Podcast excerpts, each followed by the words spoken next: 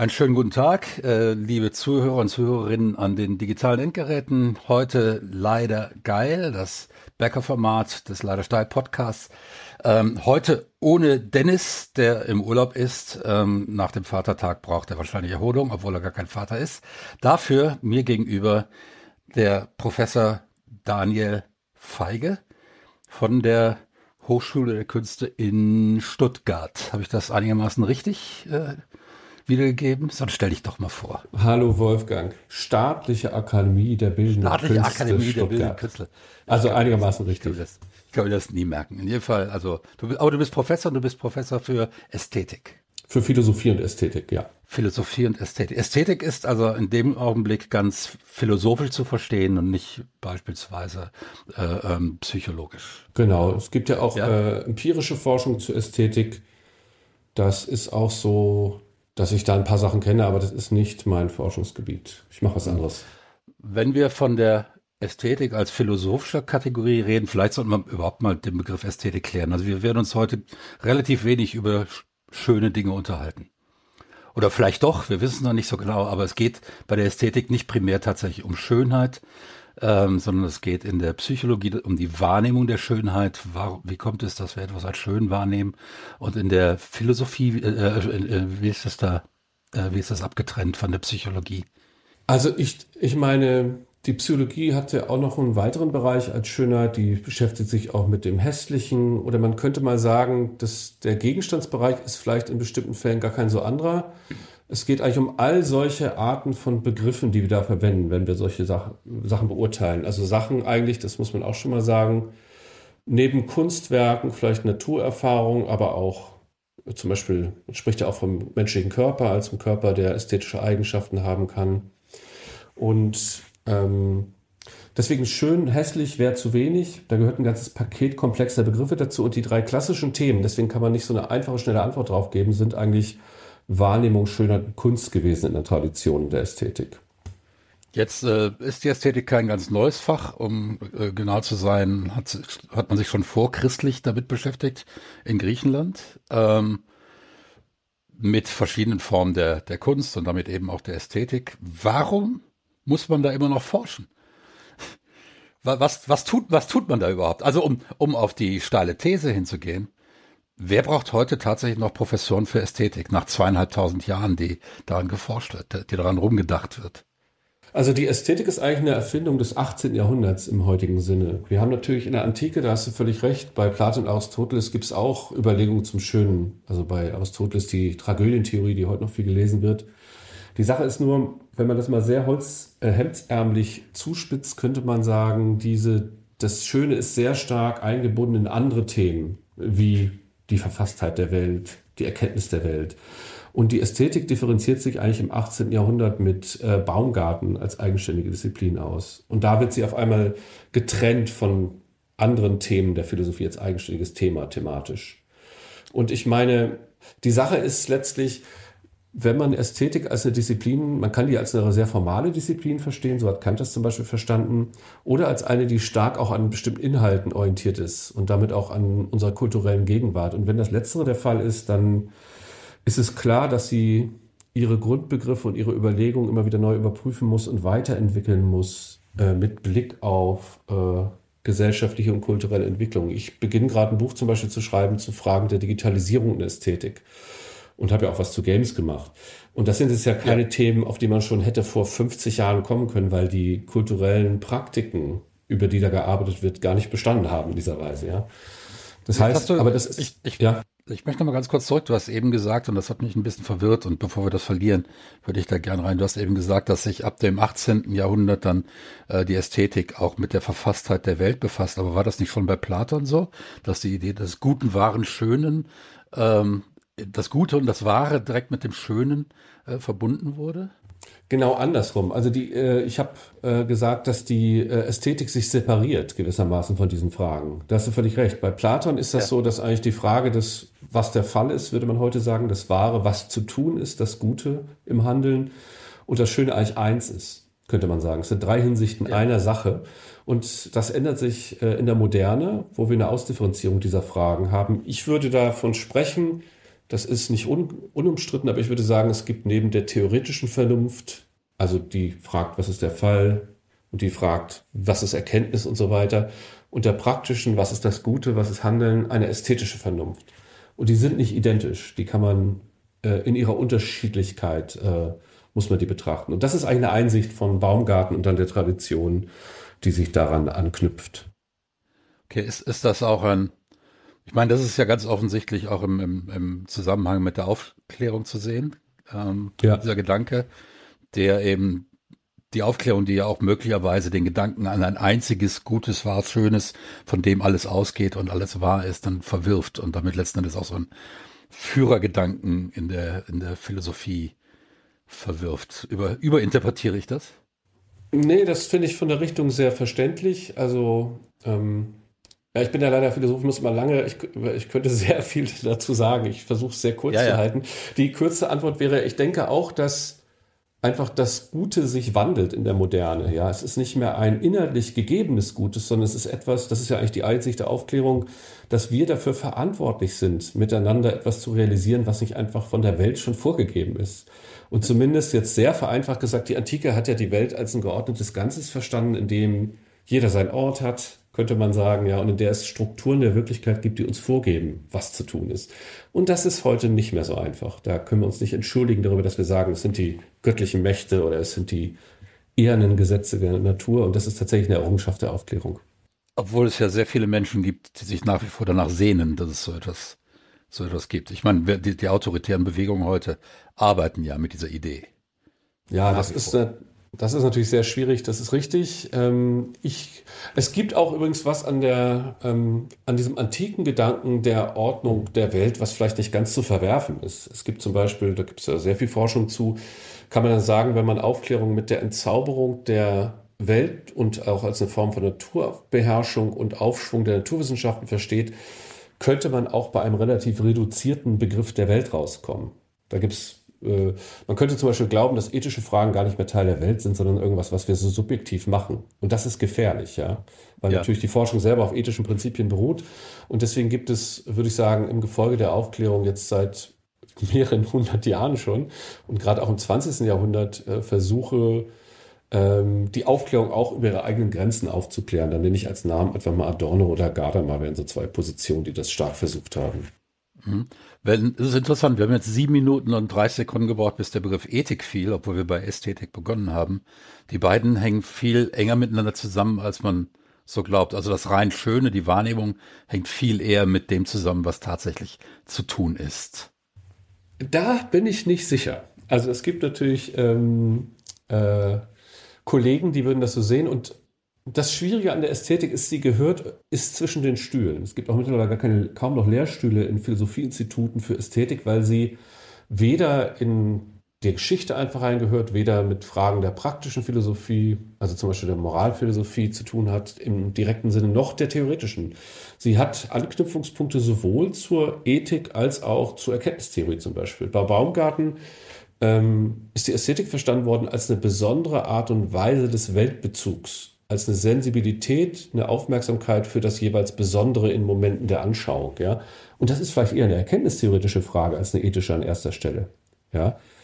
Ja, ähm, jetzt wird, jetzt, jetzt beginnt es so langsam interessant zu werden und hier beginnt dann ja, wenn, wenn die Erkenntnistheorie da reinspielt, da beginnt dann ja letzten Endes auch das Politische, weil wir die Welt ja als Menschen verschieden wahrnehmen ähm, und dann irgendwie zu einer allgemeinen Wahrnehmung kommen müssen durch gegenseitige Verständigung, die ja wieder das Mittel der Wahrnehmung benutzt. Ähm, das heißt, die Wahrnehmung als Teil der Ästhetik ähm, und als Teil auch der, der Psychologie ähm, und da natürlich auch wieder der psychologischen Ästhetik ähm, ist dann Teil von etwas, ähm, das wir benutzen, erstmal ganz intuitiv natürlich in der Verständigung mit anderen Menschen, aber auch ganz konkret benutzen, um Ideen durchzusetzen. Das heißt, die Wahrnehmung, die Ästhetik wird letztendlich auch zum Machtinstrument. Ja, ich würde erst nochmal, also diese Idee bei Baumgarten ist schon einer, der wirklich, ähm, ich würde das nicht zu schnell auf die Ethikfolie beziehen. Der Gedanke in bestimmten Traditionen oder auch mit dem Wahrnehmungsbegriff in der Ästhetik lautet eigentlich, dass wir nicht nur in der Lage sind, etwas dass wir betrachten, auf Allgemeinbegriffe zu bringen. Ich sehe hier vor mir ein Bild von dir, ich sehe ein Programm, das läuft, ein Laptop und so weiter. Das sind Allgemeinbegriffe, die ich verwende, sondern ich kann mich auch auf die Besonderheit der Situation, der Wahrnehmung einlassen. Da geht es mir nicht darum zu sagen, was bist du allgemein hier vor mir als Situation, ja. sondern was bist du in deiner irreduziblen Besonderheit. Denn die Situation, in der ich mich gerade wahrnehmend, anschaulich befinde, die wird es nie wieder auf der Welt davor und danach geben. Ja, die ist nicht einfach ja. nur, die instanziert nicht einfach nur ein Typ, sondern die ist halt doch eine singuläre Situation. Und das ist eigentlich, das hat eine eigene ethische Seite nochmal, aber das ist erstmal ein Punkt, der wirklich auch ein erkenntnistheoretischer Punkt bei Baumgarten ist. Der sagt nämlich, es gibt neben diesen neben der klaren und deutlichen Erkenntnis gibt es auch eine, die halt diese Besonderheit zu vernehmen in der Lage ist. Und früher hat man, vorher hat man halt gedacht, alles, was so besonders ist, ist irgendwie nicht Gegenstand der Philosophie, könnte man mal sagen. Ne? Mhm. Und die, also jetzt, natürlich hast du trotzdem recht, ähm, die, man kann sich sozusagen eine ästhetische Praktiken, würde ich sagen, kann man sich anschauen mit Blick auch auf die politischen Grammatiken, die sie transportieren. Wenn wir an faschistische Ästhetik denken, ist das ganz handgreiflich, ja. Bloß ich würde die Ästhetik nicht zu stark äh, an diese Frage binden. Ich würde eher sagen, sie meint und ich würde da tatsächlich am Ende doch eher Kant als Baumgarten folgen. Sie meint aber letztlich eine besondere Art der Beurteilungsmöglichkeit der Welt, die wir haben als Menschen.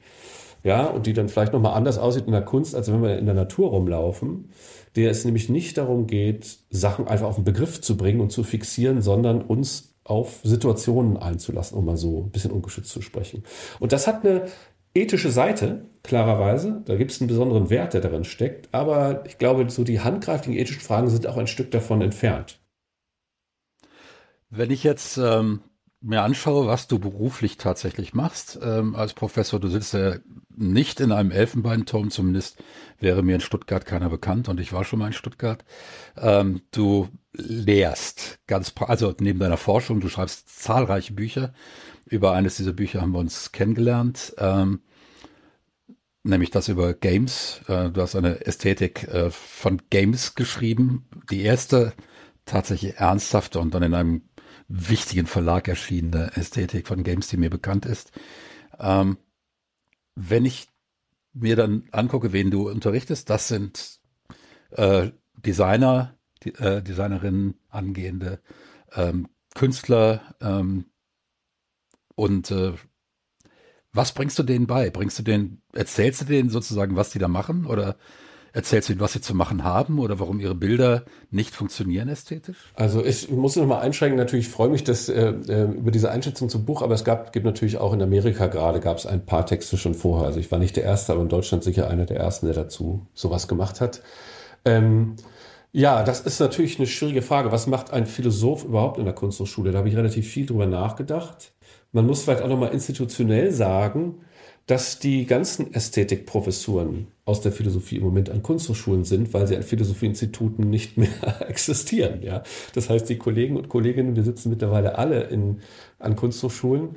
Aber was natürlich, also zwei, drei Sachen dazu mal zu deiner Frage. Das erste ist, es gibt natürlich schon aufgrund des, der, der Forschungsfragen, mit, der ich mich beschäftige, mit denen ich mich beschäftige, nicht nur zum Design, sondern auch zur Kunst habe ich ja viel gearbeitet, natürlich eine Nähe zu dieser Praxis. Das heißt, wer nicht irgendwie ein bisschen weiß, was da passiert und einen Blick auf die Praktiken hat, der, der ist im Elfenbeinturm, würde ich sagen. Ja, und das ist nicht, ähm, das ist nicht total äh, zufällig, dass man, wenn man Ästhetik betreibt, auch versucht, nah an einer Kunst- und Designpraxis zu sein, um nämlich zu sehen, was da an Sachen passiert, wie diese Praxis verfasst ist und ich bin, ich habe selber auch eine künstlerische Venia am Klavier. Ich habe mal Jazzklavier studiert, aber ich habe zum Beispiel nicht Design studiert und auch nicht bildende Kunst.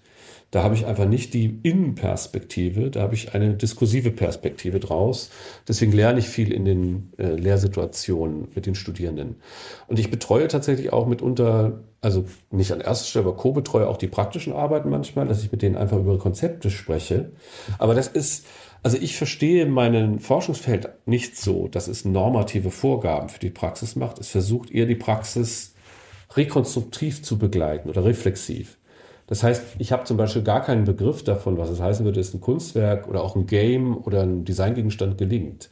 Denn zum ästhetischen Gelingen gehört meines Erachtens, dass es eigentlich was ist, was vom Gegenstand jeweils selbst neu erfunden und entwickelt werden muss. Das ist zum Beispiel vielleicht ein anderes Gelingen, als wir es bei bestimmten Art von Handlungen kennen. Einkaufen gehen hat nicht solche Fragen der Kriterien des Gelingens, da kann was schiefgehen, aber ich weiß eigentlich, was Einkaufen gehen normalerweise ist. Wenn ich aber ein Kunstwerk hervorbringe, weiß ich gar nicht, was das ist, bevor ich es getan habe. Ich kann nicht einfach aus bestehenden Kunstwerken ableiten, was ein gutes Kunstwerk ist. Verstehst du die Richtung? Und deswegen ist meine, ja. habe ich ein Selbstverständnis, das nicht sagt, ich gebe hier Normen der Praxis vor, sondern ich versuche die immanenten Normen der Praxis an, in der sie stecken, explizit zu machen und nachzuvollziehen und mit ihnen darüber nachzudenken. Kommt es vor, dass du einer Studierenden, einem Studierenden sagst, äh, so wie du das hier anlegst, das funktioniert überhaupt nicht, weil? Ja, da bin ich vorsichtig. Also nochmal, ähm, am Klavier könnte ich das, wenn das äh, gewisse, äh, so ein gewisses Niveau betrifft. Also auf einem bestimmten Niveau kann ich es dann auch nicht mehr, weil ich bin auch kein, habe jetzt keine volle Venia als Pianist, ja. Ähm, ja. Aber in, im Design der Kunst, nee, da bin ich eher in der Lage, dass ich versuche nachzuvollziehen, was die Studierenden tun und ausgehend von dem, was ich verstehe, mit ihnen über das Konzept zu sprechen, das sie haben. Und dann öffne ich manchmal den Blick, dass mhm. ich sage, du könntest das auch in diese Richtung denken und in diese. Oder hast du das mal dir angeschaut oder das mal gelesen? Und da bin ich sehr zurückhaltend mit Urteilen, weil es auch nicht erstmal aufgrund dieser, äh, weil ich glaube, das ästhetische Gelingen hat eine besondere Struktur, aber auch, weil ich mich in bestimmten Fällen einfach als jemand verstehe, der dann da begleitend zuhört. Und selber, ich komme ja nicht aus mhm. der Praxis in der bildenden Kunst, ja. Ich kann da auch nur rezeptiv und urteilend mit umgehen. Ja, ich wollte nur eine Ergänzung vielleicht noch sagen zur Frage, was ich hier mache. Ich unterrichte natürlich auch wirklich klassische Lektürekurse in Philosophie und in der ästhetischen Tradition oder in der Medientheorie mit den Studierenden, weil ich natürlich eine zentrale Funktion in der Lehre ist äh, bei mir, dass ich die irgendwie diskursiv bilde ja, die, dass ja. sie sozusagen die diskursiven Hintergründe ihrer Praxis äh, verstehen. Und das sind manchmal auch Sachen, da, ich lese mit denen sogar Hegel oder Adorno und solche Sachen, die gar nicht nur ja. auf Kunst und Ästhetik bezogen sind. Ich habe gewissermaßen auch eine allgemeine Bildungsfunktion an der Hochschule. Und meine Lehre ist ja. auch so, dass ich viele Studierende der Musikhochschule aus dem Philosophieinstitut der Kunstgeschichte noch dabei habe. Die ist interdisziplinär geöffnet. Das sind immer so Schmelztiegel-Situationen, die ich da versuche herzustellen. Wenn äh du sagst, und das kam das schon mehrfach hin, dass Ästhetik ähm, letzten Endes immer wieder seine äh, Berechtigung auch in neuen Praktiken, neuen kulturellen Praktiken äh, gewinnt. Ähm, unterbrich mich hier, wenn ich das falsch äh, wiedergegeben habe. Ähm, gut, unterbrichst mich nicht, das heißt, das steht schon mal so. Ähm, inwieweit ähm, beschäftigt dich oder beschäftigt deine Kollegen so etwas wie die sozialen Netzwerke, die eine ganz neue Kulturpraxis darstellen, also ganz neu im Verhältnis zu Platon.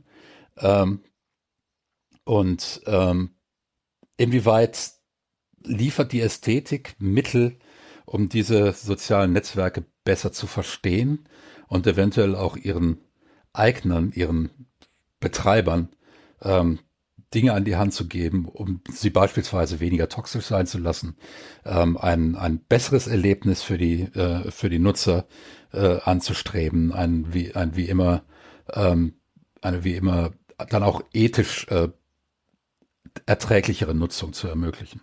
Mhm. Das ist natürlich eine schwierige Frage, also ähm, weil ich selber glaube, die Betreiber wollen das gar nicht. Die Betreiber sind, für die Betreiber ist das genau richtig, wie es gerade funktioniert. Man muss sich mal ich habe gesagt, ich schreibe da auch gerade ein längeren Format zu, das auch diese Fragen adressiert. Ich würde mal als einen Literaturtipp da reingeben oder zwei Literaturtipps. Das eine ist von Adrian Daub, was das Valley Denken nennt, Edition Surkamp, der einfach sehr gut und polemisch nachzeichnet, was eigentlich in diesen äh, Silicon Valley-Diskursen da grassiert, was da als Denken verstanden wird.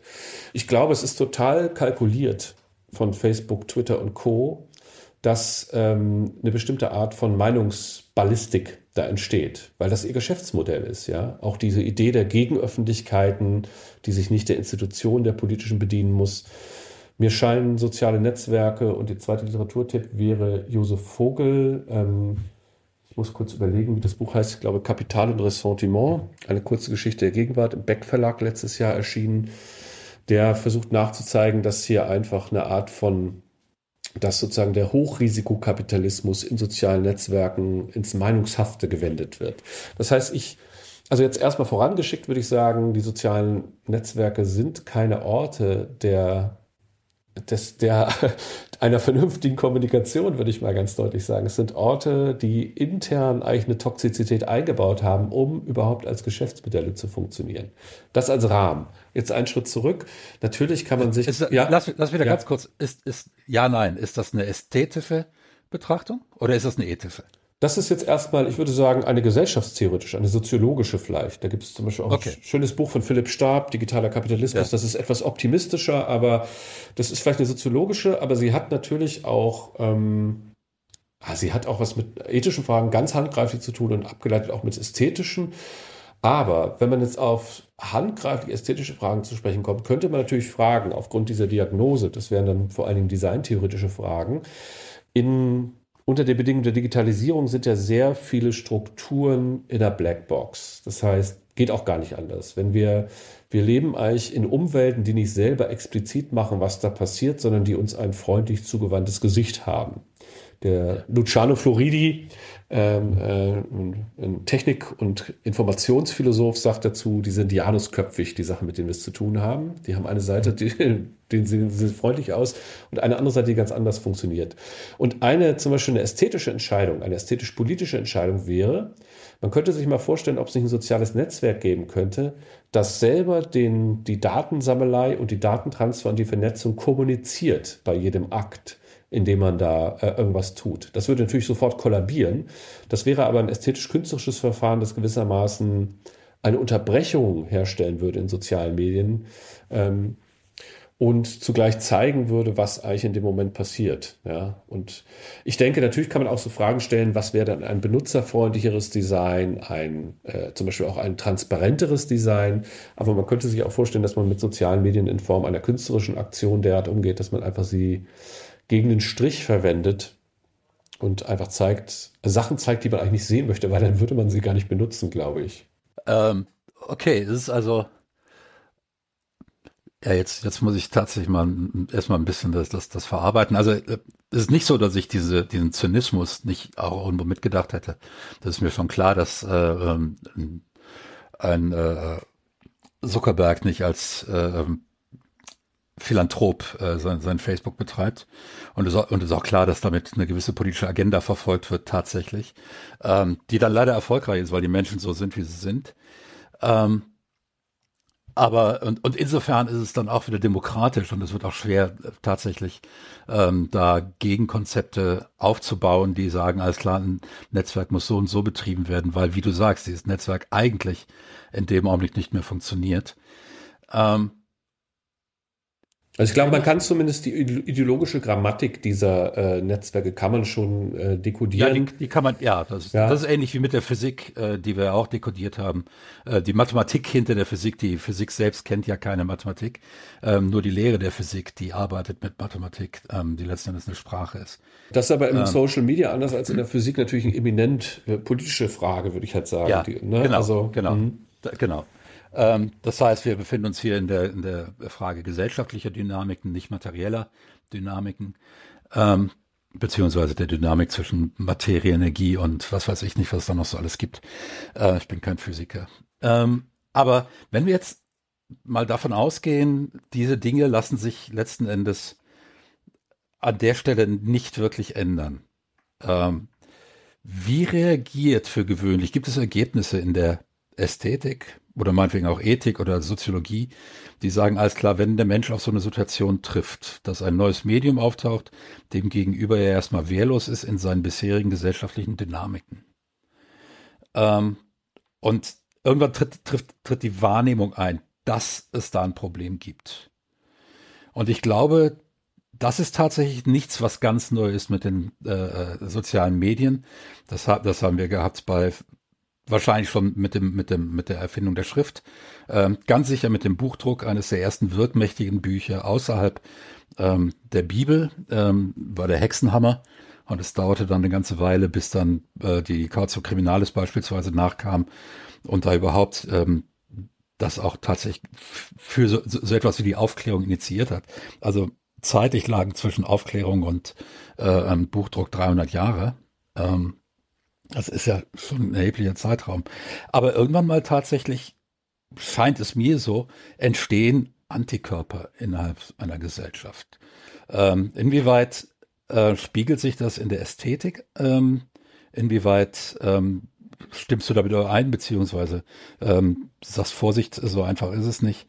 Ähm, sprich, wenn wir jetzt das Ist ähm, der sozialen Netzwerke als eigentlich unerträglichen Zynismus ähm, darstellen, und ich glaube, das müssen wir so darstellen, äh, gibt es eine Art Hoffnung, gibt es eine Art Weg daraus? Also ich würde erstmal, glaube ich, die Analogie zum Buchdruck doch so ein bisschen zurücknehmen wollen, weil wenn wir uns mal an die sozialen Netzwerke, Diskurse oder die äh, Internetdiskurse um 2000 erinnern, gab es ja da oder ein bisschen vor sehr viel optimistische Dis, ähm, Beiträge und Überlegungen zum Niederreißen des Gatekeepings und so weiter, ja.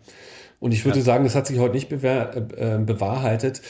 Die Sache ist, ähm, und da kann man nochmal auf die Analyse von Philipp Stab verweisen, diese Netzwerke sind in der Hand weniger Unternehmen, die ununterscheidbar sind von dem Markt, den sie da betreiben. Man kann sich nicht für StudiVZ entscheiden, nicht nur weil es das nicht mehr gibt, sondern weil es immer schon auf verlorene Posten gewesen war, ja. Weil es einfach darum geht, wer am Ende am meisten Nutzer hat, dem gehört dieses ganze Modell, dieser ganze Markt eigentlich, der ist ununterscheidbar von ihm.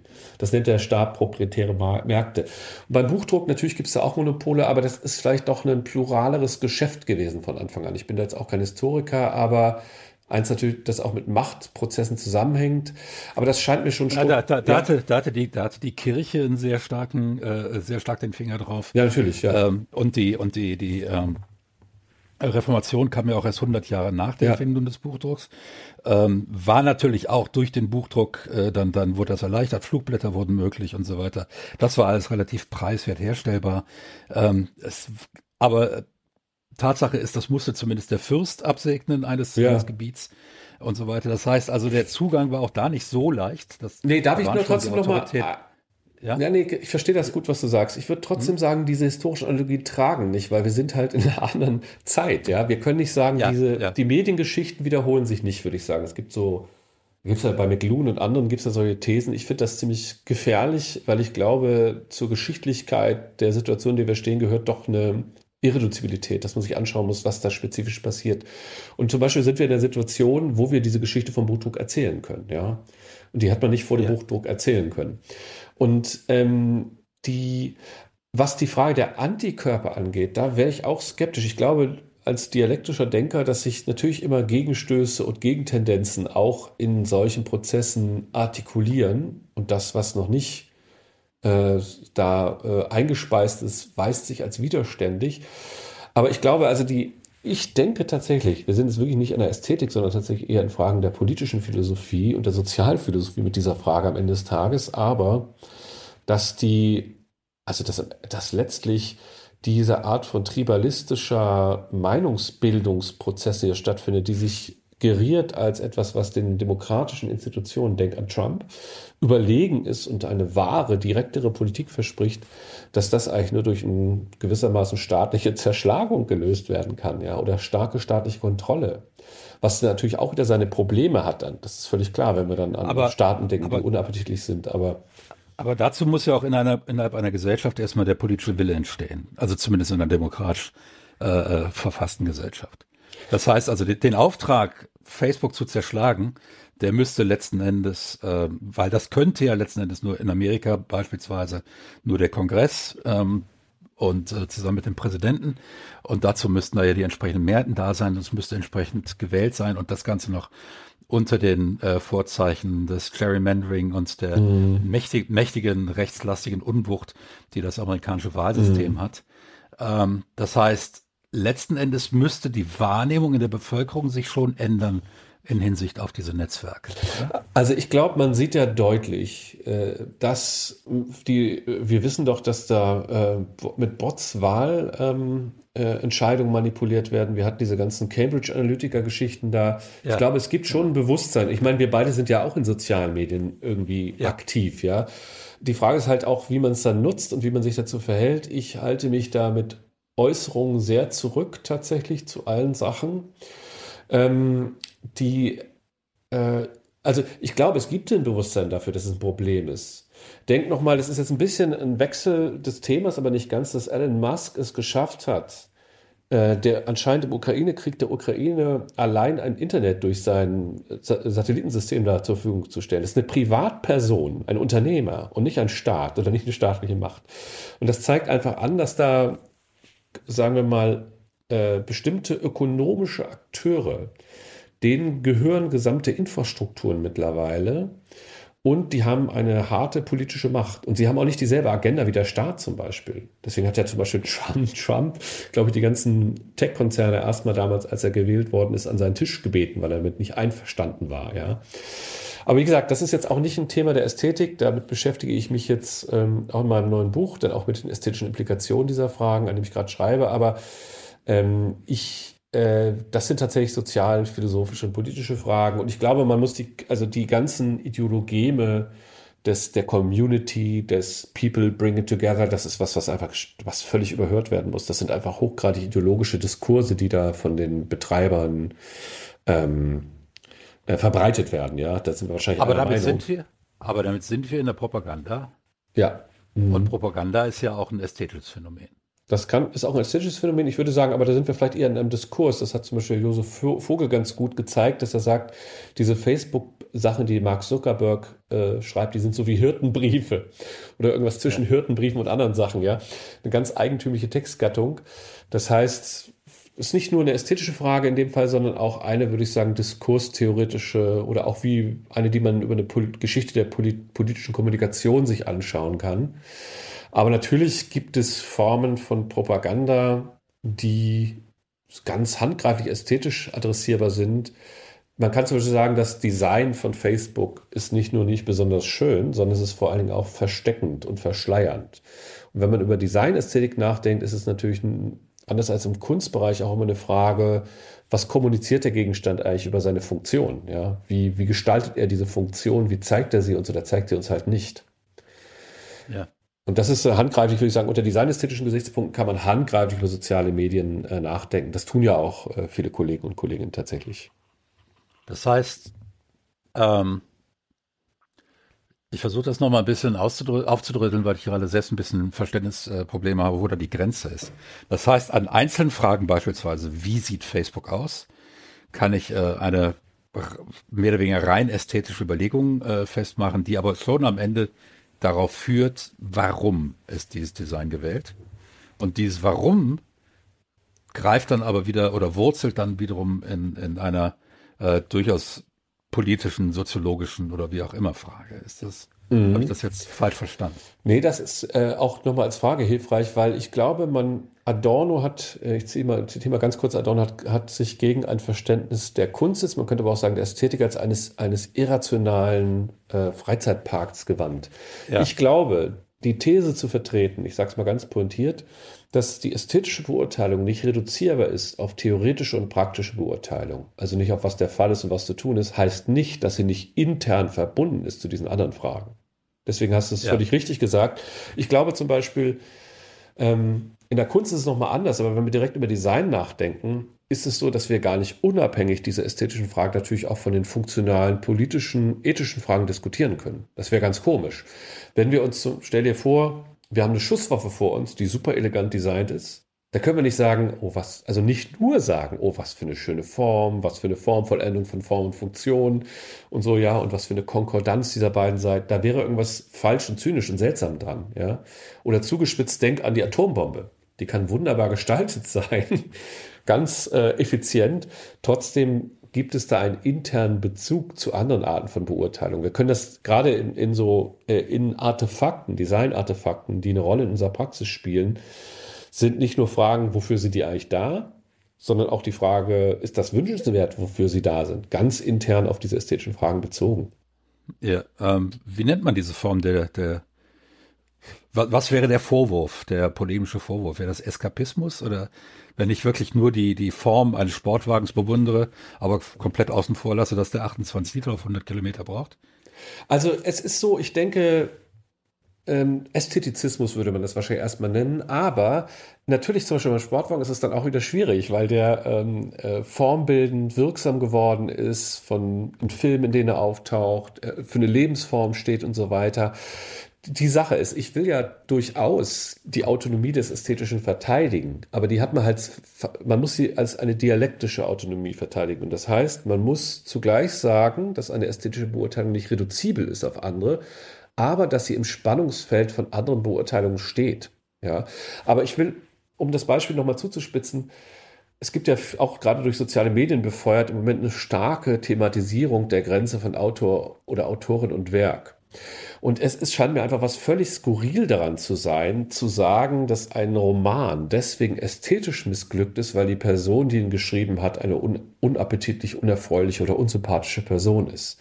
Es gibt also viele Punkte, da muss man einfach stark auch aus ethischen Gründen gewissermaßen auf diese Grenze pochen, weil sonst nämlich der Eigensinn der in Frage stehenden Gegenstände, ich denke, es ist an Kunst und nicht Design, verloren geht. Ja, deswegen ähm, man kann hinter allem, was wir tun, auch hinter dieser Kommunikation, könnte man, ich würde es mal genealogische, also sozusagen äh, eine Aufdeckung von anderen Strukturen als das, was in dem Moment da ist. Ja, wir sind beides männliche Akteure, wir sind irgendwie in kulturellen Institutionen aktiv, wir haben eine gewisse diskursive Macht vielleicht in verschiedenen Feldern. Aber man kann jetzt nicht sagen, dass dieses Gespräch darauf reduzierbar ist. Und es wäre auch auch wenn man sich das im Bewusstsein hält, diese Standortgebundenheit, wäre das völlig skurril, sowas zu sagen, ja. Sondern der Gehalt einer ästhetischen Artikulation, wie der Gehalt im Gespräch, ist nicht reduzierbar auf mögliche politische Kontexte, in denen er kritisch attackiert werden könnte.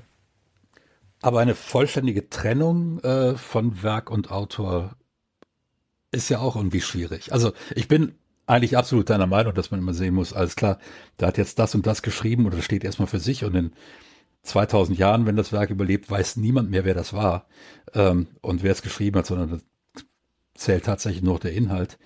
Ähm, und auch der kulturelle Kontext, in dem es entstanden ist, ist weitgehend verschwunden, weil sich die Menschheit komplett verändert hat, komplett anders denken wird in 2000 Jahren. Ähm, aber ganz lassen sich Werk und Autor dann auch nicht trennen. Ähm, ja, also ich würde dazu Folgendes sagen. Erstmal glaube ich nicht, dass es eine epistemische Frage ist. Es hängt also nicht daran, ob wir den Autoren nicht kennen oder die Autorin. Ja, das stellt ja. natürlich nochmal besondere Schwierigkeiten. Aber ich will auf einfach folgender Gedanke. Ähm, die, das geht jetzt nicht ums ästhetische allgemein, sondern tatsächlich um kunsttheoretische Fragen dann. Ein Roman ist nicht eine Meinungsäußerung. Ein Roman kommuniziert nicht transparent. Ein Roman sagt nicht etwas, was ich in einer These zusammenfassen kann. Genauso wenig wie das bei einem ästhetisch ansprechenden Computer, anspruchsvollen Computerspiel der Fall ist oder bei einer Skulptur.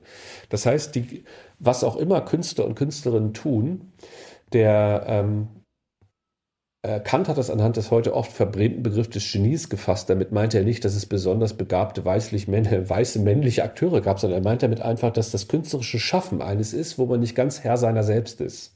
Da tut man etwas, was nicht ableitbar ist, nicht reduzibel ist auf zum Beispiel Regeln, die ich unabhängig vom Prozess schon vorher angeben könnte, sondern es ist etwas, was sich im Moment verwirklicht. Und da ist der Gedanke, den ich für richtig halte, dass künstlerisches Produzieren etwas ist, wo anders als in vielen anderen menschlichen Tätigkeiten die betreffenden Akteure sich vom Gegenstand leiten lassen, an dem sie da arbeiten. Das heißt, ähm, sie sind nicht, er gehört nicht nur ihnen, könnte man sagen. Man kann Autor und Werk in der Hinsicht überhaupt nicht trennen, dass man zum Beispiel nicht sagen kann, dass ein Gemälde aus dem 12. Jahrhundert über New York sein könnte oder New York zeigen kann, weil New York gab es nicht. Werke haben immer einen historischen Index, aber das, was ein Werk sagt, ist nicht eine Meinungsäußerung von einer Person. Das ist eine, wäre eine super hochgradige Verwechslung. Und ähm, ein Kunstwerk sagt niemals etwas einfach in einer Form, die sich übersetzen lässt, sondern die Art und Weise seines Sagens ist sein Gehalt, könnte man sagen. Die Art und Weise, wie ein Roman erzählt ist, ist zentral für das, was er verhandelt. Aber, deswegen kann man, ja, aber die Psychologie des Schöpfers steckt ja immer drin. Ja, ach, ich weiß nicht, die Sache ist halt, der äh, Schöpfer muss sich ja auch den Regeln der Literatur unterwerfen, um überhaupt einen Satz zu sagen. Ein Beispiel aus dem Musikbereich jetzt, es gibt, es gibt traurige Musik, wo die Komponisten und Komponistinnen in keiner Weise im Moment des Komponierens traurig waren. Und es ist völlig irrelevant, in welchem psychologischen Zustand sie waren. Das meinst du sicherlich nicht am Ende des Tages mit Psychologie, aber das kann noch mal was zuspitzen, glaube ich. Weil am Ende des Tages müssen sie die Strukturen der Musik oder der Worte oder der Materialien der Skulptur so bespielt haben, dass die etwas entsprechendes ausdrücken. Und deswegen ist auch die Artikulation durchaus unabhängig von Also in gewissen Graden unabhängig von dem, was die Künstler, Künstlerinnen in dem Moment eigentlich, was in ihnen vorging oder was sie sonst noch dachten, ja. Charlie Parker wollte mit seinen äh, Kompositionen Geld verdienen, aber das ist nicht das, was wir an ihnen schätzen.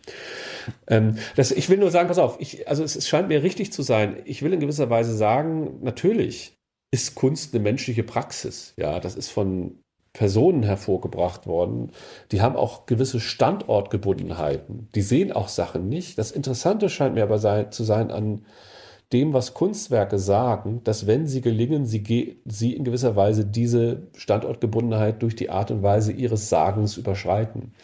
Das heißt, wer einfach, es gibt Fälle, es ist schwierig, weil da sind die Werke selber, ist ihr Status als Werk umstritten, würde ich sagen, weil sie selber auf so eine eindeutige Folie gebracht werden können. Aber um das nochmal so ganz groß zu greifen, ähm, Beethovens Musik ist jetzt nicht einfach nur Musik eines weißen europäischen Komponisten, sondern das ist sie natürlich auch. Aber wenn an ihr was ästhetisch Interessantes überschreitet sie diesen Entstehungskontext und sagt was, was ihr Schöpfer oder ihre Schöpferin nicht hat schon unbedingt intendieren können.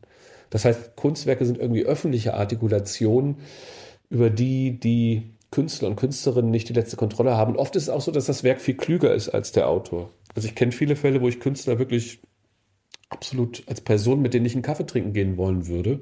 Oder ich nenne jetzt ja. keine Namen. Ich kenne auch durchaus bekannte Künstler, mit denen habe ich mal einen Kaffee getrunken. Das war an, unglaublich anstrengend. Aber ähm, äh, das hält mich nicht davon ab, äh, ihre zu sehen, was an besonderen Funken sich in ihren Werken entzündet. Und diese Funken ja. können selbst dann, wenn die Autoren, Autorinnen eine problematische Agenda haben, sich äh, ähm, können was sind sozusagen können Sprengsätze sein, können was entzünden in gesellschaftlichen Zusammenhängen, können Formen der Wahrnehmung ermöglichen, die gerade nicht intendiert waren. Und ich meine jetzt zum Beispiel, aktuell wird ja viel äh, Telkamp diskutiert, der Schlaf in den Uhren. Ich habe das noch nicht gelesen. Ich bin mir auch nicht sicher, ob ich das lesen werde. Und mir scheint es klar zu sein, dass der Autor eine durchaus problematische politische Agenda hat. Ja, aber und wenn das, wenn ich einigen Rezensionen glauben darf, ist das Werk leider selber gar nicht immer als Werk diskutierbar, weil es einfach doch eher einen Pamphletcharakter hat. Aber das kann ich nicht sagen. Es gibt auch andere Stimmen dazu. Man muss es halt lesen. Man kann sich das Lesen nicht ersparen. Und dann kann sich immer nur zeigen, ob es dem Werk gelingt, ein Werk zu sein. Das heißt, eine bestimmte Art von Autonomie auch gegenüber der einfach bloß privaten Person des Künstlers, der Künstlerin zu gewinnen. Verstehst du die Richtung der Überlegung? Ja, klar. Und wenn ich jetzt sage, man muss es halt lesen oder sehen oder spielen oder genau, zuschauen, ja. wie auch immer, ähm, dann besteht ja letzten Endes der ästhetische Prozess aus zwei Hälften, nämlich einmal dem, was ähm, der, der Künstler, die Künstlerin da abgeliefert hat innerhalb der künstlerischen Grammatik und dem, was ich als Rezipient davon verstehe, wie ich es verstehe, meine eigene Psychologie, meine eigene äh, Lesefähigkeit, ähm, meine, mein eigener Intellekt. Ähm, das heißt, das, was letzten Endes ähm, als Ästhetik bei mir ankommt, also als Wahrnehmung, wenn wir jetzt Ästhetik als Lehre von der Wahrnehmung nehmen, ähm, das ist ja doch weitgehend unabhängig auch von dem, was immer der Künstler intendiert hat oder was ihm durch die Rübe gerauscht ist, äh, was sein Genie war in dem Augenblick, äh, das Kantsche Genie. Ähm, inwieweit ist diese ganze, oder würdest du sagen, dass diese ganze Diskussion um Cancel Culture, die ich für eine sehr hochgejatzte Diskussion halte, mhm. also meines Erachtens viel weniger existiert, als sie jemals mhm. existiert ja. hat. Ähm, inwieweit ist das letzten Endes von einer äh, Entmündigung äh, des Einzelnen, der, der sich jetzt vorschreiben muss, welchen Comedian er sich anguckt, bloß weil dieser Comedian auch mal irgendwann schlechte Witze gemacht hat, die tatsächlich den, den Test der Zeit nicht bestanden haben. Mhm. Jetzt hast du sehr viele Bälle wieder ins Spiel gebracht. Ich versuche mal ein bisschen ja, für mich die zu sortieren. Erstmal das Ästhetische, da ich, was den Wahrnehmungsbegriff angeht, bin ich ja skeptisch. Ich würde immer sagen, es ist eine Form der Beurteilung mit Kant weil sonst hat man diesen starken Sinnlichkeits, das habe ich in meinem Gamesbuch auch noch stärker verteidigt, würde ich heute nicht mehr so machen, glaube ich, einen sehr starken sinnlichkeitstheoretischen Begriff im Spiel und da bin ich so ein bisschen skeptisch, weil man kann auch über besondere Situationen nachdenken, die jetzt nicht unbedingt so besonders aussehen. Es geht eher um die Beurteilung von etwas Spezifischem in seiner Spezifik und das ist dann eine Urteilsfrage. Aber das ist jetzt nur noch mal zum Ästhetikbegriff. Also ich würde, glaube ich, ich will jetzt keine Cross-Referenz machen, wir haben das ja an anderer Stelle, glaube ich, auch schon mal andiskutiert. Aber ich würde immer sagen, ich hätte nur Probleme mit dem Zwei-Komponenten-Modell, das du aufmachst. Hier das Werk, dort der Rezipient. Und der Rezipient macht sich irgendwie frei von Sachen und guckt sich das Werk an. Der, der Hinweis zum Beispiel, es gibt ja darstellende Gemälde, da ist es nicht unerheblich, was sie zeigen. Nicht nur wie, sondern auch was sie zeigen. Welche Person. Und es geht nie nur um die Person, es geht auch immer um was, das, die Art und Weise, wie sie gezeigt ist, wenn es ein Kunstwerk ist. Aber das zeigt an, dass es doch nicht unwichtig ist, sozusagen, in welcher Zeit zum Beispiel ein Künstler, eine Künstlerin das gemacht hat. Ja, das war das Beispiel mit New York. Das war ein Beispiel, das ja. ich dem amerikanischen Kunstphilosophen Dento entlehnt habe, aber das ist völlig egal. Und da will ich sagen, also ich würde das so beschreiben wollen, was wir als Rezipienten machen. Wir können den Werken ja mehr oder weniger gerecht werden. Also wir können was rein assoziieren das kann man immer mit allem machen, aber da entgeht uns auch vielleicht der besondere Anspruch eines Werks. Ich mich kann zum Beispiel eine bestimmte Passage beim Maler an Kinderlied erinnern, aber da habe ich mich irgendwie, würde ich sagen, nicht genügend der sozusagen dem Anspruch oder der Struktur des Werks gestellt. Das heißt, es kommt ja noch eine Strukturierung von den Werken mir entgegen. Und das heißt, ich würde es nicht so sehr beschreiben, dass ich aus der Perspektive einfach alles ablege und mal gucke, ob mir das gefällt oder so, oder das mich anspricht, sondern ich würde sagen, am Ende des Tages, die Rezeption entwickelt den Sinn des Werks weiter. Das heißt, der Künstler, die Künstlerin oder ein Kollektiv, das sind ja meistens, es gibt ja, das sind ja immer häufig mehrere Personen sogar daran beteiligt, äh, wenn man äh, nicht nur auf den Namen guckt, der es hervorgebracht hat. Dann gibt es natürlich auch kollaborative Künste wie den Film und auch das Game. Ähm, da, würde ich denken, äh, der bringt was in die Welt, äh, bringt was hervor, über das er oder sie keine restlose letzten Anspruch hat über die Bedeutung und den Sinn des Gegenstandes. Ja, es ist nicht so, dass die Deutung von Goethe seiner Werke uns den letzten Schlüssel gibt zu den Werken. Das kann interessant sein oder auch irreführend, das muss sich zeigen. Und was wir dann tun, ist weiter, würde ich sagen, um den Sinn dieser Werke zu ringen. Wir arbeiten weiter in dem Sinn und entwickeln den Sinn weiter, indem wir sie zu interpretieren versuchen. So würde ich das beschreiben. Verstehst du? Also ich würde die Linie, ich würde keinen Schnitt machen zwischen dem, was der Künstler, die Künstlerin getan hat und dem, was wir tun, sondern ich würde sagen, das ist das Hervorbringen und das Interpretieren ähm, sind, das Interpretieren arbeitet am Sinn dieser Sachen weiter. Das heißt aber auch, dass der Sinn der Werke nicht einfach feststeht, sondern der wird halt durch seine Aneignung und durch den Umgang mit ihnen auch weiter herausgearbeitet. Und das ja, hat dann ich, was ich glaub, mit dem Test der Zeit zu tun. Ja, ich, ich glaube, ich glaube, das war das, was ich gemeint habe. Eine, okay. Eine, eine, eine sehr konkrete Sache, die mich auf eine andere Frage führt. Ähm, Cancel Culture ich, kann ich gleich noch was zu sagen, aber. Ja, ja, gerne. Als ich 18-jährig in der Schule mit äh, Kafka konfrontiert wurde, Entschuldigung. so. Ähm, habe ich mich im Unterricht schlecht gefühlt, weil ich die Verwandlung komisch gelesen mhm. habe. Für mich äh, gibt es vier, fünf Stellen in der Verwandlung, die ich schreiend komisch finde mhm. und, eher, und eher in einem Buster Keaton-Movie äh, ähm, oder, oder Charlie Chaplin-Film ähm, vermuten würde, als jetzt, jetzt äh, man gemeinläufig bei Kafka vermuten mhm. würde. Mhm. Ähm, eine Szene, wenn er schon als Käfer sich, klar, er ist von Anfang an ein Käfer, wenn er versucht, sich im Türrahmen aufzurichten, um seinem Vor äh, Vorgesetzten zu erklären, dass es nur ein vorübergehendes Unwohlsein ist und der nachmittags dann ganz sicher im Büro ist. Ähm, ich musste, als das las, brüllend lachen. Mhm.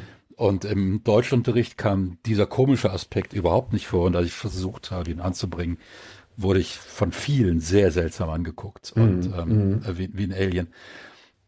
Und jetzt eben, jetzt war das offensichtlich meine sehr spezifische Rezeption, die nicht in vielen anderen da war, oder vielleicht war sie in mehreren anderen da, aber sie haben sich nicht getraut, ähm, es zu äußern und haben dann eben auch unter diesem Peer Group und da vorne ist die Lehrerin und äh, bloß nichts Dummes mhm. sagen.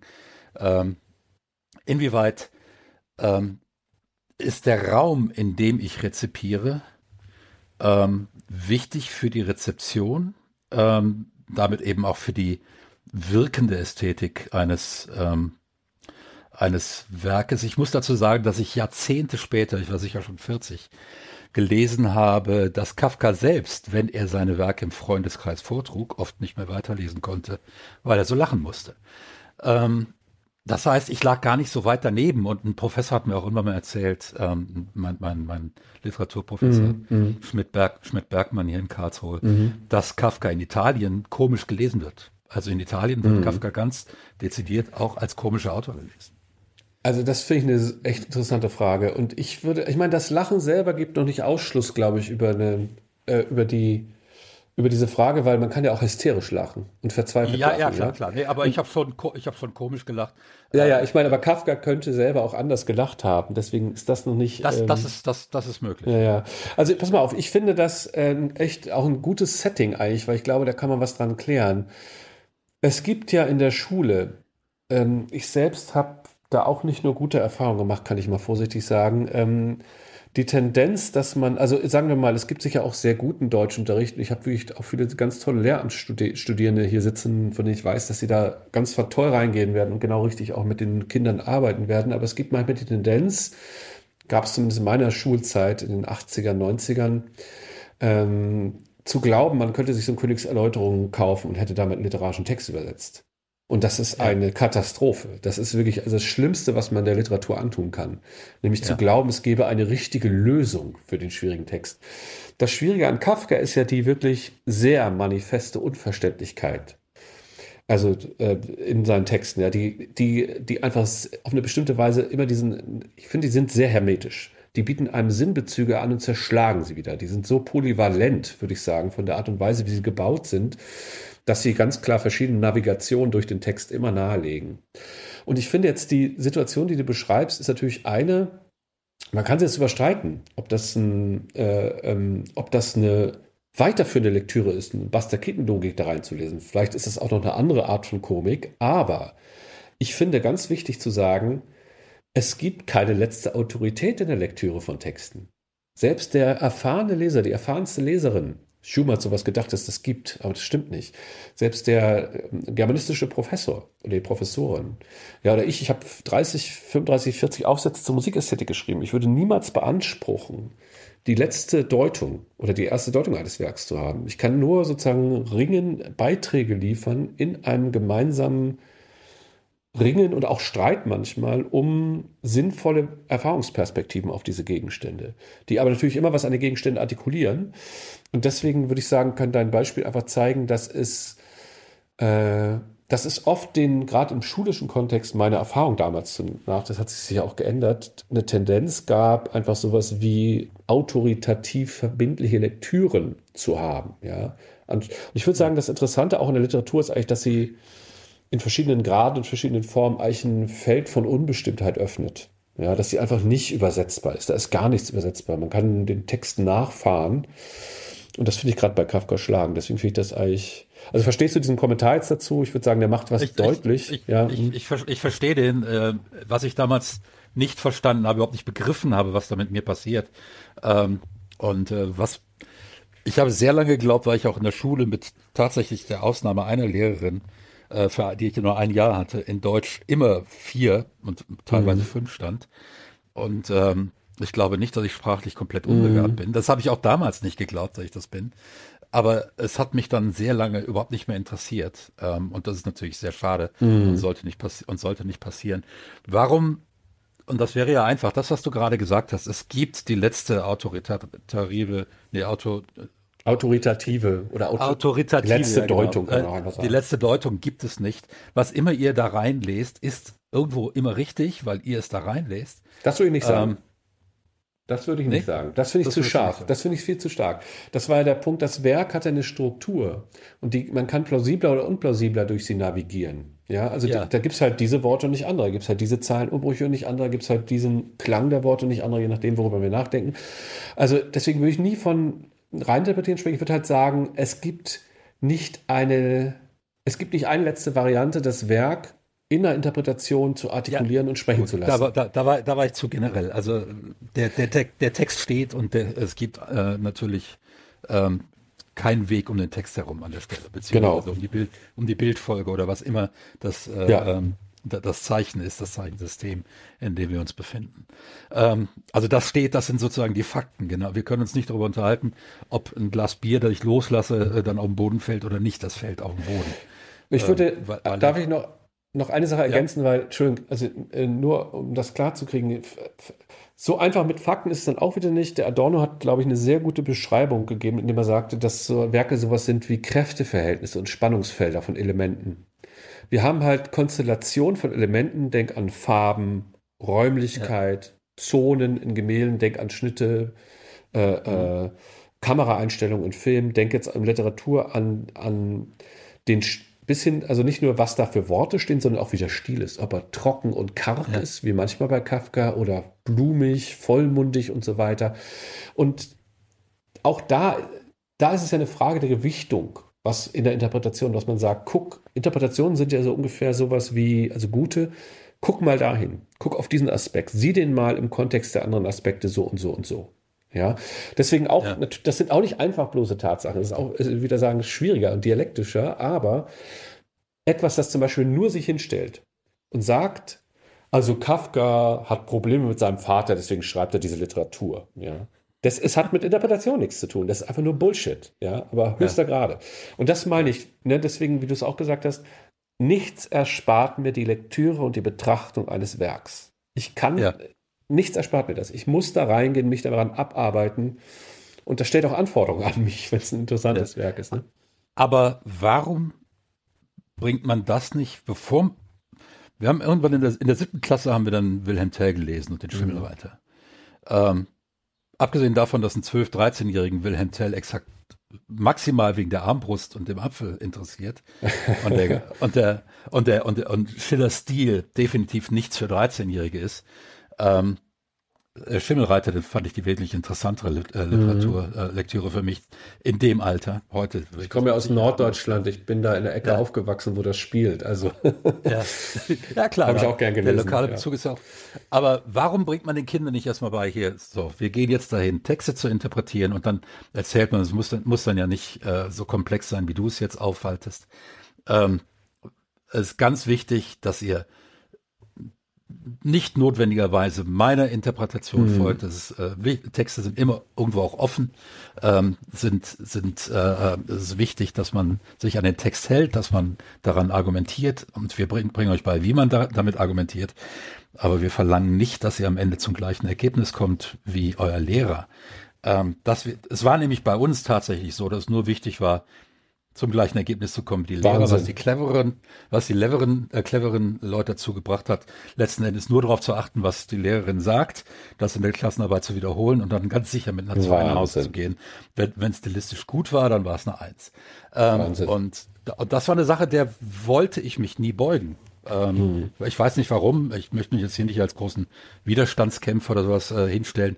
War ich nicht, aber ähm, diesem Diktat wollte ich mich nicht unterwerfen.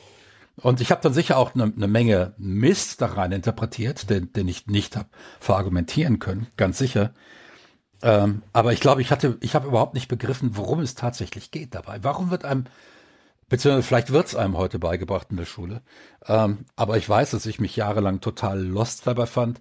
Und in dem Augenblick, und darauf will ich jetzt eigentlich hinaus, in dem Augenblick wird man ja auch Opfer mhm. dieses, ähm, dieser Behauptung, es ist sowieso alles nur äh, äh, Meinung. Es ist sowieso alles ja, nur, du ja. kannst, kannst, kannst du alles hinein interpretieren. Kunst ist letzten Endes beliebig. Äh, was ja, du damit anfängst, ist, ist totaler Bullshit. Und jeder, der damit irgendwas anfängt, erzählt sowieso nur Bullshit und will sich wichtig vorkommen.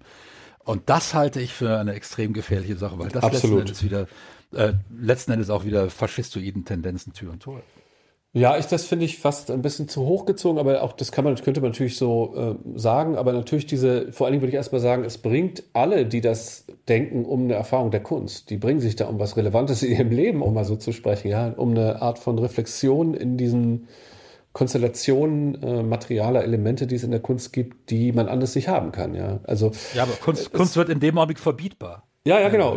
ja, ich verstehe das, ja, ja, ja genau. Also, ich meine, oder zumindest ist, ich würde es erstmal freundlicher noch äh, sagen, nämlich sagen, die Leute, die das denken, die, denen entgeht was Relevantes, würde ich denken. Ja. ja. Und dann kann man weitergehen natürlich. Also eine Anekdote vielleicht mal dazu. Ich selber hatte immer extrem mittelmäßige Deutschnoten, obwohl ich einen Leistungskurs hatte. Und dann habe ich ja nachher, ich hatte überlegt, ob ich Philosophie und Physik nach dem abgebrochenen Musikstudium studiere und habe dann in der Philosophie auch erst viel bei Physikern und Biologen studiert, nur Wissenschaftstheorie gemacht, zwei Jahre lang. Aber ich habe mich dann für Philosophie und Germanistik äh, entschieden, weil mich, also die Texte haben mich immer gekriegt. auch gegen den Deutschunterricht. Ja. Ich habe super viel gelesen ja. in der Jugend. Und da habe ich dann nur noch die absolut besten Noten immer gehabt. Und das Erstaunliche ist, ja, ich weiß es nicht. Ich glaube, es hat sich sehr viel verändert in der Schule. Es gibt, ich habe auch zwei schulpflichtige Kinder. Ich glaube, da gibt es eine ganz andere Sensitivität für diese Fragen. Und ähm, ist das Problem äh, dieser Art von Praxis ist, wie du sie jetzt beschreibst, die ja wirklich grotesk ist, dass es eigentlich darum geht, nicht zu denken oder nicht Literatur zu lesen, sondern den Lehrer nach oder die Lehrerin nachzuplappern. Ja. Es, man kann natürlich Kunst auch sehr schön als Herrschaftsbestätigung, als Land der Dichter und Denker begreifen, als etwas, was ganz ausgezeichnet, hochrangig und wichtig und auch zum bildungsbürgerlichen Kanon gehört. Ähm, begreifen. Ja, deswegen äh, sollte man das dann auch gut lernen und darüber gut parlieren können. Und das scheint mir völlig grotesk zu sein. Es scheint auch völlig einem richtigen Begriff von Bildung entgegenzustehen, der was viel Ungesicherteres hat. Das heißt, ähm, verstehst du also, was ich meine? Die Sache ist einfach, es gibt auch äh, eine äh, Funktion von Kunst in der Öffentlichkeit, die mit, wo es zum Beispiel einfach, das haben ja Soziologen wie Bourdieu gut beschrieben, der hat das leider zu weit getrieben, aber da hat er natürlich einen Punkt zu sagen, dass Kunst ein Distinktionsverhalten sein kann. Ich kenne, ich bin jetzt jemand zum Beispiel, der kennt sich sehr gut mit sehr vielen Arten von Musik aus und sehr vielen Arten von Literatur. Und da könnte, kann man natürlich sagen, das ist symbolisches Kapital, das ist, äh, damit, dadurch dis, unterscheidet man sich von anderen und möchte davor hervorstechen und so weiter. Und in dieser Weise kann einfach ein im Deutschunterricht auch herrschaftsstabilisierende Funktionen haben. Ja, verstehst du, was ich meine? Und ja. ähm, ich glaube, das wird weder der Literatur noch einem richtig verstandenen Bildungsbegriff gerecht. Und mein Eindruck ist auch, dass es in der Schule, also die Fälle, die ich jetzt so kenne, was ich mitbekomme, da passiert es nicht. Da gibt es vernünftigen Unterricht heutzutage. Ja, das, äh, das, das ist beruhigend. Ähm, ich weiß das jetzt gar nicht so bei meinen Kindern. Ich weiß nur, dass die auch immer wieder äh, gestöhnt haben, wenn mal wieder ein Buch dran kam, das sie wirklich null interessiert hat. Aber insgesamt hatte ich schon das Gefühl, ähm, dass das ist besser geworden. Aber über, vielleicht war meine Erfahrung damals auch tatsächlich die mit eben einer, einem spezifischen Lehrertyp, mhm. ähm, der auch damals eigentlich schon vom, vom Kultusministerium aus her gar nicht mehr so gewollt war. Aber ich finde Keine auch Ahnung. wichtig, Kindern Sachen zu lesen zu geben, mit denen sie nichts anfangen. Also ich habe auch Sachen, solche Sachen zu lesen bekommen, ja, und war erst irritiert und irgendwann äh, an entscheidenden Stellen hat es dann mal geklickt. Es kann ja nicht sein, dass man nur die äh, Leute da abholt bei dem, was sie sowieso schon wissen nee, nee, kennen. Nee, ne? nee, ja, ja. Mhm. Nee, nee, klar, klar. Ich weiß auch nicht, wie, wie da jetzt die, die äh, Frage war zwischen, zwischen Interpretation und ähm, äh, eines Textes und der Meinung der Lehrer, äh, mhm. wie weit das da, äh, da müsste ich tatsächlich meine Kinder nochmal nachträglich befragen, bei denen ist das aber auch schon wieder ein paar Jahre her. Ähm, die, die sind jetzt doch seit, seit einiger Zeit aus der Schule raus. Ja, ja. Ähm, um aber so langsam mal den, die Schlusskurve zu kriegen, weil wir sind jetzt tatsächlich schon, tatsächlich schon über einer Stunde und ich könnte sicher noch eine Stunde weiter mit dir reden, aber ich weiß, du hast demnächst auch äh, Unterricht. Ähm, wenn wir von der Ausgangsfrage ausgehen, wo, wozu braucht es heute überhaupt noch Ästhetik? Wozu braucht es Ästhetikprofessoren? Ähm, mir scheint, also jetzt mal abgesehen von den ganz praktischen, von dem ganz praktischen Nutzen, den du haben kannst für deine Studierenden, wenn du sie an Fragen, an Fragestellungen heranführst, die ihre Kunst betrifft, um ihnen vielleicht klarer zu machen, was eventuell da zum Vorschein kommen wollte und wie sie vielleicht etwas angehen äh, äh könnten.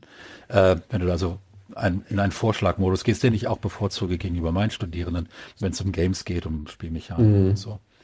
Ähm, glaubst du nicht, dass dann diese Form der ästhetischen Schulung, die den Leuten eben sagt, ist okay, eure Wahrnehmung, die funktioniert so. Und wenn ihr euch mit Kunst auseinandersetzt, dann ist das letzten Endes das Aneignen eines persönlichen Schatzes, ähm, den euch keiner mehr wegnehmen kann. Ähm, eine, wie, wie ist dieser Begriff, diese, ähm, den du eben benutzt hast? Bis jetzt nochmal zurückspulen. Ähm, ich weiß auch nicht mehr, welchen du jetzt meinst, ja, aber. Ja, ja, genau, genau, genau. Das ist, ich, ich kann jetzt, ähm, also die, dieses, da, eben das, was man sich da aneignet, diese, diese, äh, so eine Art sekundäre, so sekundäres Vermögen, ähm, das eben kein, kein materielles ist, sondern ein, ein Ach so, äh, äh, ja, ist, intellektuelles. Ist, also symbolisches Kapital ist ein negativ, symbolisches aber ein negativ gemeinter Begriff von Bourdieu, der sagt, die ganze Kunst ja. ist nichts anderes als Distinktionsverhalten. Ja, ja, das, das, Klasse, ist, das ist natürlich das, falsch, aber das, das, das, das, das klang ja. schon polemisch. Ja, ähm, ja, ja. Und äh, aber natürlich kennen wir alle die Leute, die Gibt's, dann einem ja. erzählen, äh, äh, was was sie da alles wissen über wen. Ja, ja. Und ähm, aber wenn wir jetzt hingehen und sagen, ist okay, ihr eignet euch etwas an für euch selbst das euch keiner mehr wegnimmt, das euch unterscheidbar macht von allen anderen. Und das ist ja erstmal was, was Gutes und ähm, dabei wollen wir euch helfen, das auszubilden.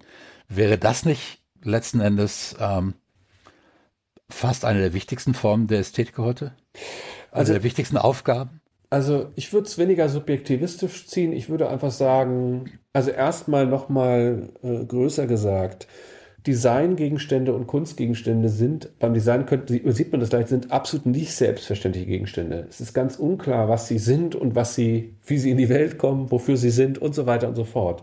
Und deswegen sind sie, das sieht man in der Kunst ganz deutlich, immer immanent mit Diskursen verbunden.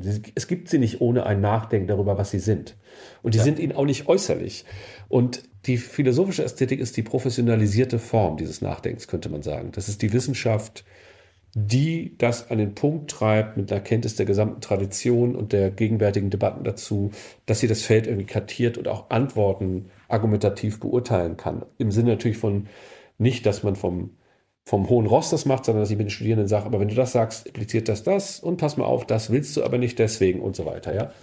Das wäre das eine. Und das andere ist natürlich, ich würde mal denken, dass es hier eigentlich am Ende des Tages um substanzielle Bildungsprozesse geht. Bildungsprozesse nicht im Sinne von einfach bloß Kompetenz erwerben oder Fähigkeiten oder Vermögen erwerben oder so skurrile Sachen wie am Markt bestehen zu können, was sicherlich zum Überleben wichtig ist, ja, aber wenn man immer so Artikel in einigen Zeitungen liest, dass Leuten, die ganz viel Geld gemacht haben, das Studium nichts gebracht hätte, ja, das kann einem sehr leid tun, aber dann auch diese Leute, nicht nur, dass sie äh, das, nicht das Studium, das Studium nicht viel gebracht hat. Die Sache ist halt, ich glaube, also gerade wenn es um ästhetische Phänomene geht, wir haben es jetzt an Kunstbeispielen gehabt, geht es eigentlich um in bestimmter Weise ungesicherte Phänomene, die eine andere Art von Rationalität eintragen in unsere gesellschaftliche Rationalität. Jetzt werde ich nochmal adonitisch, die stark von Verwertungszusammenhängen und von Effizienzerwägungen und so weiter äh, geprägt ist. Und da ist die, das ist die ästhetische Theorie sozusagen artikuliert dieses Potenzial, denkt über dieses Potenzial nach Natürlich auch über die ideologischen Seiten, die da drin stecken, ja, über die Gefahr der Abkapselung und des Eskapismus, aber letztlich geht es ihr darum, eigentlich diese Bildungsprozesse, die in ästhetischen Gegenständen stecken und als Möglichkeit stecken, die zu kultivieren, voranzutreiben, zu artikulieren und zu verteidigen.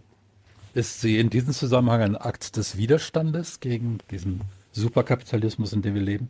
Also ich bin ja ein verbeamteter Professor, deswegen ist das ziemlich lächerlich, sowas zu sagen. Aber äh, ich glaube, ich verstehe meine Tätigkeit so, dass sie, das ist ja, die Kunsthochschulen gehören zu den wirklich die, die Universitäten noch ein, noch einen Schritt vor. Die Universitäten sind selbst, das Studium an Universitäten ist mittlerweile selbst leider stark verschult nach Bologna. Da ist nicht nur alles dran schlecht gewesen, weil man konnte früher studieren, ohne dass man so richtig, es wurden zu wenig Kompetenzen abgeprüft in den Geisteswissenschaften. Das ist heute ganz anders. Da wird jedes Semester unglaublich viel überprüft. Aber es gibt auch eine große Verschulung. Gerade die guten Studierenden ähm, äh, beschweren sich oft darüber, dass sie einfach in bestimmter Weise nicht tief genug dann auch einsteigen können. Ich habe im Studium noch die gesammelten Werke lesen können von Autoren. Das hat mir niemand verunmöglicht durch, ich konnte, also ich musste nicht den, jedes, jeden Tag drei Prüfungen ablegen. Ich konnte deshalb diese Freiräume haben, ja. Und angesichts dieser Situation ist es so, dass tatsächlich die Kunsthochschulen sind ziemlich offene und ungesicherte Räume auf eine sehr interessante Weise, ja. Da passieren Sachen auch diskursiv, die, äh, die wirklich interessant sein können. Manchmal das hat auch eine, eine, manchmal gefährliche Seite, aber es hat auch eine sehr interessante Seite. Und deswegen Widerstand würde ich nicht sagen, aber es geht, es, also die, in der Ästhetik ist man eigentlich mit Praktiken und an einem Bereich beschäftigt, der nicht in der Wissensvermittlung einfach nur besteht, das mache ich natürlich auch, sondern der eigentlich auch eine, diese Art von Bildung vorantreibt, die Mündigkeit und Urteilsfähigkeit äh, kultiviert angesichts auch einer Gesellschaft, die in Teilen sehr problematisch strukturiert ist. Wunderbarer Abschlusssatz. Daniel, ich bedanke mich ganz herzlich für das Gespräch. Das war super interessant und ich glaube, wer jetzt immer noch äh, Zweifel am Sinn der Ästhetik hegt, dem ist auch nicht zu helfen. Sehr ähm, gerne, Wolfgang. Hat mich gefreut. Ja, ähm, vielen Dank für diejenigen, die äh, ausgeharrt haben, die sich diesen doch nicht einfachen äh, äh, Diskurs hier jetzt äh, angehört haben und das möglicherweise noch ein zweites, drittes Mal machen, um so das ein oder andere Detail noch mitzunehmen. Ähm, mir hat es großen Spaß gemacht. Äh, ich würde mich freuen, wenn ihr als Bäcker uns auch weiter unterstützt. Äh, vielen Dank. Wenn ihr der Meinung seid, dass das hier ein toller Podcast ist, erzählt es euren Freunden. Wir können nicht zu viele Bäcker haben, weil wir haben großen Kaffeedurst und es geht immer nur um eine Tasse Kaffee. Äh, vielen Dank. Insgesamt ähm, dir, Daniel, noch einen schönen Tag und ein schönes Wochenende, das Freitagvormittag. Ähm, und bis die Tage. Gleichfalls. Tschüss. Schatz, ich bin neu verliebt. Was? Da drüben. Das ist er. Aber das ist ein Auto. Ja, eben. Mit ihm habe ich alles richtig gemacht. Wunschauto einfach kaufen, verkaufen oder leasen. Bei Autoscout24. Alles richtig gemacht.